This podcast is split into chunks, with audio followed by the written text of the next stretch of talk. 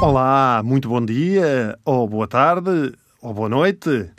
Seja bem-vindo ao Grandes Mistérios da Desumanidade, esta semana dedicada uh, em toda ela a coisas estranhas encontradas dentro de seres humanos. Nós temos centrado a nossa viagem no estômago, mas hoje vamos a outras partes do corpo. Nada de muito ordinário, está bem?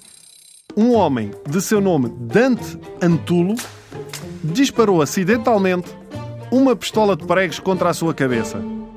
Hã? E ficou com o prego alojado no cérebro. Hã? Mas o melhor de tudo? Não reparou! Não reparou! Não reparou!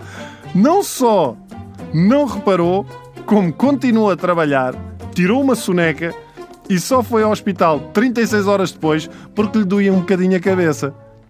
A desculpa é que pensou que o prego tinha passado ao lado, já que só ficou com aquilo que parecia um raspão.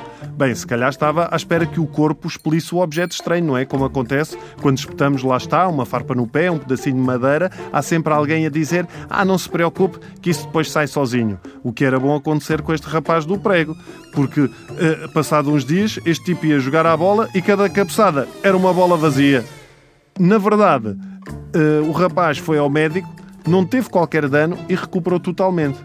Até podia ter acontecido o contrário. Porquê? Porque há relatos de pessoas que espetam coisas ou têm acidentes e desenvolvem outras capacidades, como tornarem-se muito bons, a matemática, mas a melhor opção continua a ser estudar.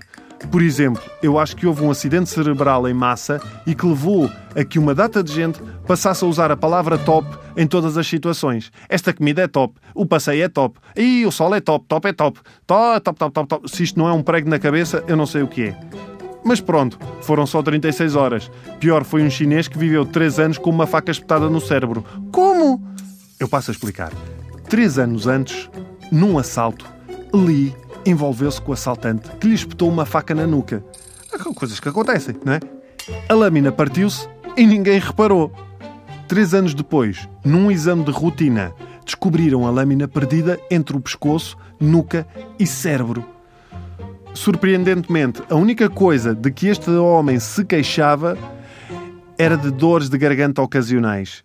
Melhor só o rapaz tossir e matar alguém. Portanto, vamos lá ver uma coisa.